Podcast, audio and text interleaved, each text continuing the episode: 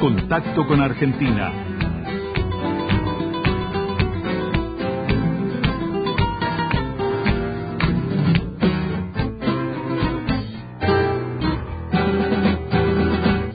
Este domingo, como todos sabemos, los argentinos votarán en lo que se conoce como las PASO, las primarias abiertas, simultáneas y obligatorias.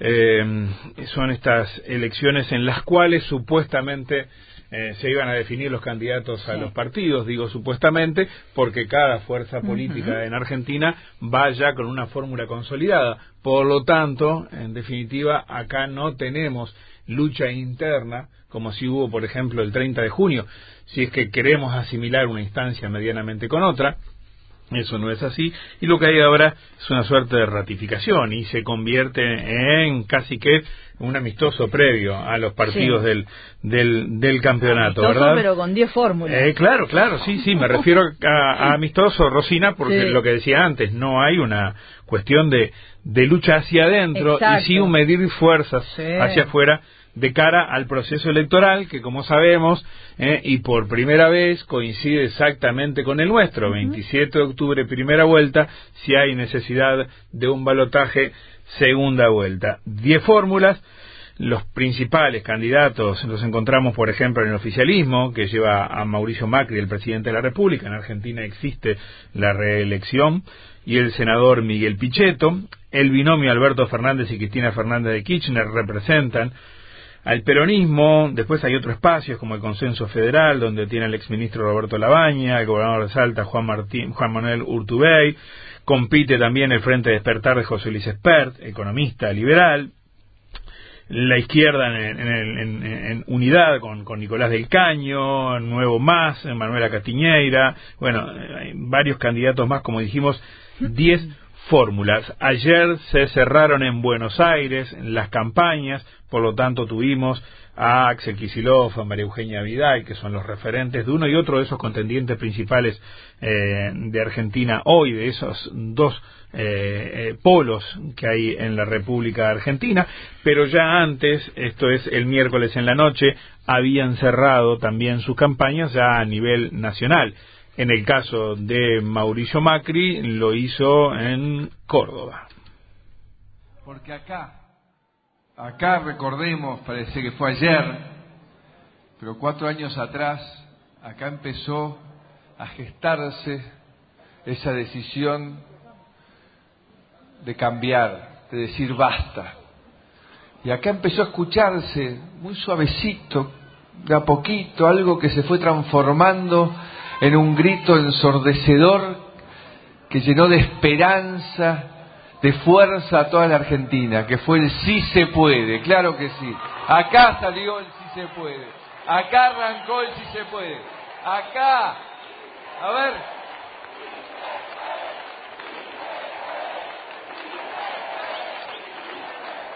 Mauricio Macri, esto era como decíamos en Córdoba eh, hace dos jornadas, esto fue el miércoles en la noche. Mientras tanto, en Rosario, la fórmula de Alberto Fernández con la expresidenta Cristina Fernández. Quiero contarles que estoy aquí porque quiero que los argentinos vuelvan a ser felices y necesitamos Y necesitamos unir, unir los esfuerzos de todos los argentinos y de todas las argentinas, de todos los argentinos y de todas las argentinas, para poder dejar atrás esto, esto tan feo que estamos viviendo como ciudadanos y como ciudadanas. La verdad que nunca imaginé que iba a haber las cosas que hoy estamos viendo y viviendo los argentinos y las argentinas.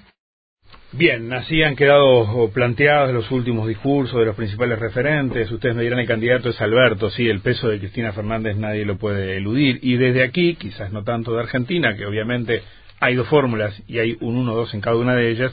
La referencia a Cristina Fernández dentro de la fórmula del peronismo es indudable. Bueno, en Argentina están en veda electoral desde las 8 de la mañana, pero si hablan para Uruguay no no no, no tienen esas limitantes, ¿verdad? Ahí estamos en comunicación con el periodista argentino Ariel Vargach, ¿eh? de la agencia de noticias Telam. Hola Ariel, ¿cómo andás? Buenos días. Buen día, ¿cómo, les va? Buen día.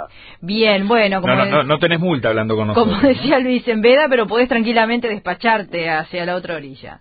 Sí, absolutamente, aparte de lo nuestro fundamentos informativo, tranquilo. Bueno, ¿y cómo viene, cómo está el panorama de cara al domingo? Bueno, ustedes hicieron un resumen demasiado bueno. No, sé cuánto más se puede decir. La casa bueno, hoy, hoy, obviamente entramos en ese en ese periodo de, reflexión, aunque a esta altura deben ser muy pocos los que tienen que reflexionar el voto, pero sí estamos con cierta paz, por lo menos en los medios tradicionales, porque digo que en, en las redes no está regulado, así que uno hable cualquiera de las redes sociales y sigue viendo eh, campaña intensa. Yo me tomé el trabajito ese de hacer eso bien temprano y sigue habiendo una campaña bastante fuerte. Claro, eh, que, que, se ha quedado, se, ha quedado precisamente la, la ley electoral, incluso con, con, sus medidas punitivas en los medios tradicionales. Aquí pasa otro tanto, ¿verdad? Y toda la movida a través de, la, de las redes. Es que nos haya modificado eso. Sí, sí, sí, sí.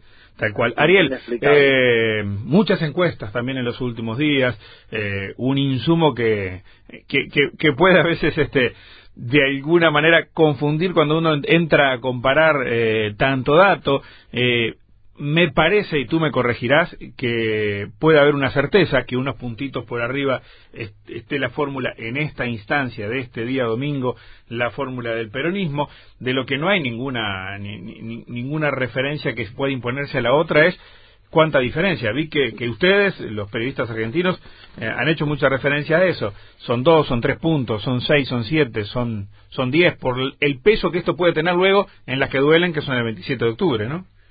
Sí, esa parece ser eh, como una de las grandes incógnitas, la otra es la provincia de Buenos Aires. Por supuesto que uno, y además acá tenemos sobrados antecedentes para hacerlo, uno mira un poquito de reojo y no siempre las encuestas le huelen bien, porque en todas las eh, elecciones provinciales que precedieron a esta nacional, las encuestas fueron muy malas, cerraron, en muchos casos cerraron por mucho.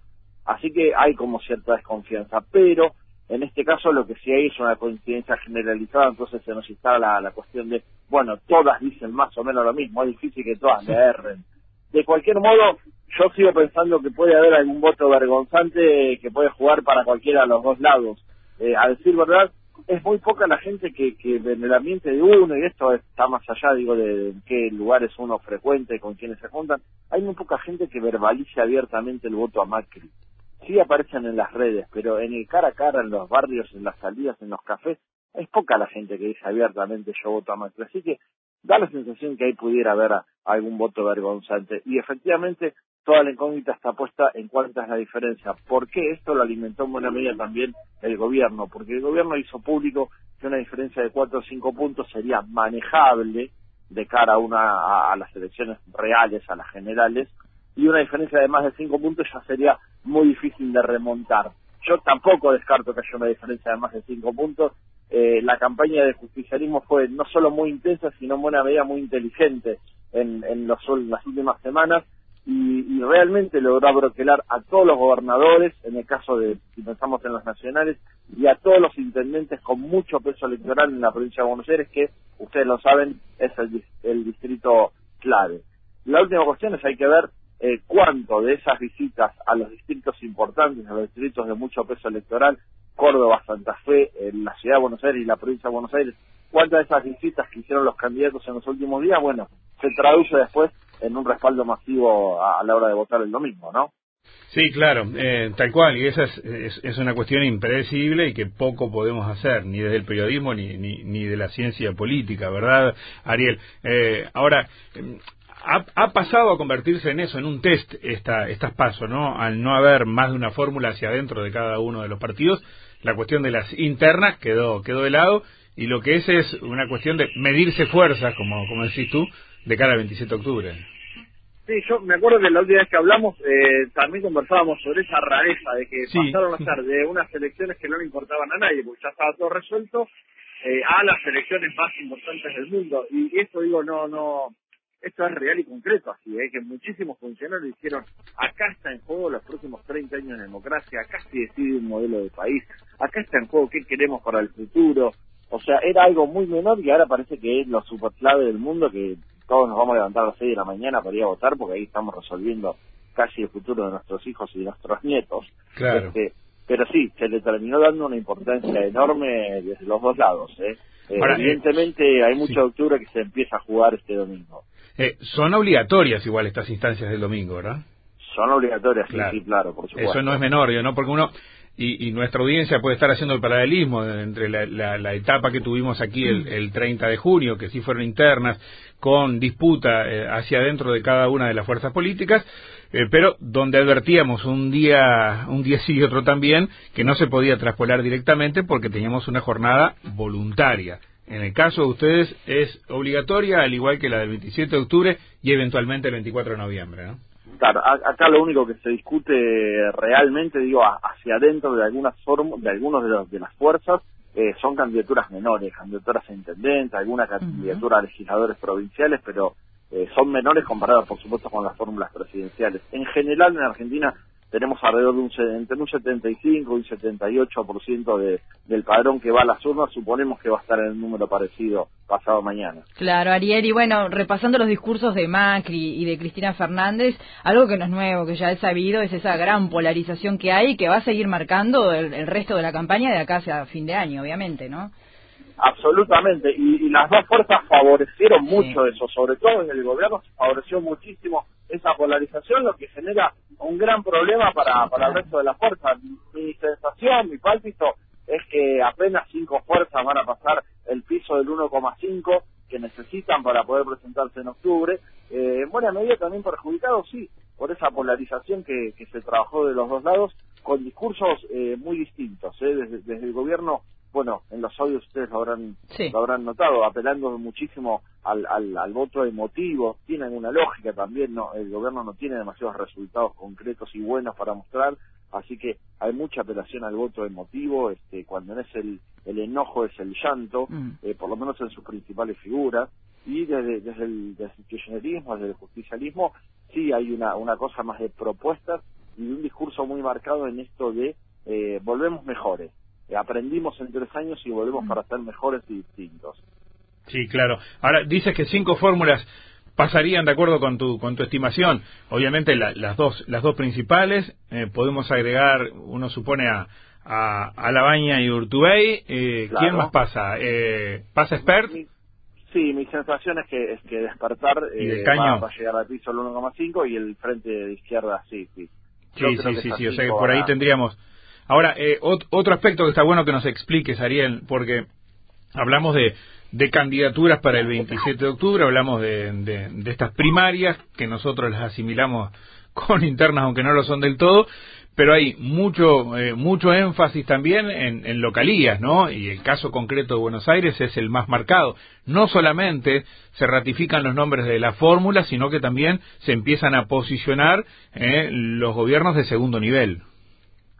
Sí, sí, claro, por supuesto. Bueno, lo de Buenos Aires tiene que ver con que el, peso electoral que tiene en el padrón es definitivamente eh, intenso. Acá está como establecida la idea de que no hay forma de ganar en el país si no se gana en la provincia de Buenos Aires. Es casi como una verdad en todos los análisis políticos que se hacen, que se hacen en Argentina. Así que ahí se juega, en realidad se juega bastante más que, que, la, que la cuestión de octubre, porque por supuesto esto o, alimenta o termina de de voltear la, lo que por ahora es lo que podemos llamar la estrella de María Eugenia Vidal, ¿no? Hmm. A quien todo el mundo ve como el, futuro del PRO en el caso que PRO se mantenga, este, siga siendo una fuerza de peso y eso. Así que es de la que más se juega y de la que más tiene para perder, la verdad. Este, todos los análisis dicen que ella podría haber ganado la, provincia y, repetir su mandato si no hubo, estuviera pegada a esta elección nacional, si, si Macri no la tirara para abajo. Esa es la sensación. Sí, tanto, tanto así, Ariel, perdóname que eh, eh, en algo que es novedoso para nosotros, porque acá no existe cruzar votos, cortar boleta ni nada de eso. Eh, escuché mucho en Argentina desde hace ya varios días aquello de, bueno, doblemos la boleta, o sea, en, en, en, en sentido figurado, que se ve la cara de María Eugenia Vidal, pero no la de Macri, ¿no? Sí, sí, además circularon eh, algunos pequeños videos de, punteros, como le decimos nosotros, a los dirigentes de, tercera, de cuarta línea, explicando cómo había que entregar la boleta para que no se viera Macri. Los analistas, los encuestadores lo dicen abiertamente. ¿eh? La suerte de María Eugenia Vidal depende de cuánto corte de boleta haya. Esto es mucha gente en la provincia de Buenos Aires que sí la votaría a ella, pero no quiere votar a Macri de ninguna manera. Pero bueno, vos por, por, las, por las otras candidaturas, las localidades. Sí, eh, acá los intendentes en general son tienen estructuras con mucho peso, por eso casi siempre se logran reelecciones. Se da una particularidad, todos los intendentes, los que serían los alcaldes comunales, para que se entienda, digo, porque a veces tienen denominaciones distintas en los lugares, hasta acá tenían reelección indefinida por una modificación en la ley de hace dos años, esta es la última vez que muchos de ellos van a poder ser reelectos. Así que también hay algo de eso en juego porque se mira hacia adelante quiénes van a ser lo que suelen llamarse los varones del conurbano, ¿no? Esa liga de intendentes con muchísimo peso electoral a la hora de discutir la provincia de Buenos Aires y sobre todo a la hora de discutir el conurbano. Así que va, va a estar puesto eso también en esta fase. Claro, sí, sí. ¿Cuánta, cuánta lectura intermedia hay que hacer este, a partir del lunes cuando esté la información? Más allá de cuánto se vote a cada fórmula, también ver cómo se vota en esos distintos niveles de, gobierno para saber en definitiva qué expresa esto luego a, la hora de a la hora de los bifes, el 27 de octubre. Sí, sí, y además está la cuestión del resto de las gobernaciones, ¿no? Hay otros, otros 20 distritos del país que también se juegan lo suyo, hay que ver eh, cuánto peso tienen ahí los gobernadores, en general manejan estructuras muy poderosas, maquinarias muy aceitadas. En ese sentido, eh, da la sensación que Alberto Fernández hizo un trabajo muy fino y muy inteligente. Eh, en el acto este de Rosario que ustedes mencionaban hace un ratito, reunió a casi todos los gobernadores justicialistas, firmaron un compromiso. Si esa maquinaria se respeta como tal y nada hace pensar que no vaya a ser así, el interior le va a dar una victoria importante a Alberto Fernández que bueno, que, el macrismo solo podrá emparejar o, sostener según cómo le vaya en Córdoba, en Mendoza y si la diferencia en Santa Fe no es tan grande a favor del kirchnerismo. Bien, Ariel Vargach, periodista de la agencia Telam, gracias por tu aporte. Se te vienen dos días de, un día y medio de tranquilidad con esta veda, sin espectáculos, sin alcohol, Ariel, por favor, y sin algo que eh, algo que me consta. No queremos, tranquilidad, eh, estamos muy entusiasmados. Y algo que me consta es eh, lo que vas a extrañar el fútbol el fin de semana. Uf, tremendo. ¿No juega Banfield, no? No, no, no, hasta, el fin de semana siguiente no jugamos. Está bien, Ariel, un beso grande y te vamos a molestar la semana que viene. Hasta cualquier momento.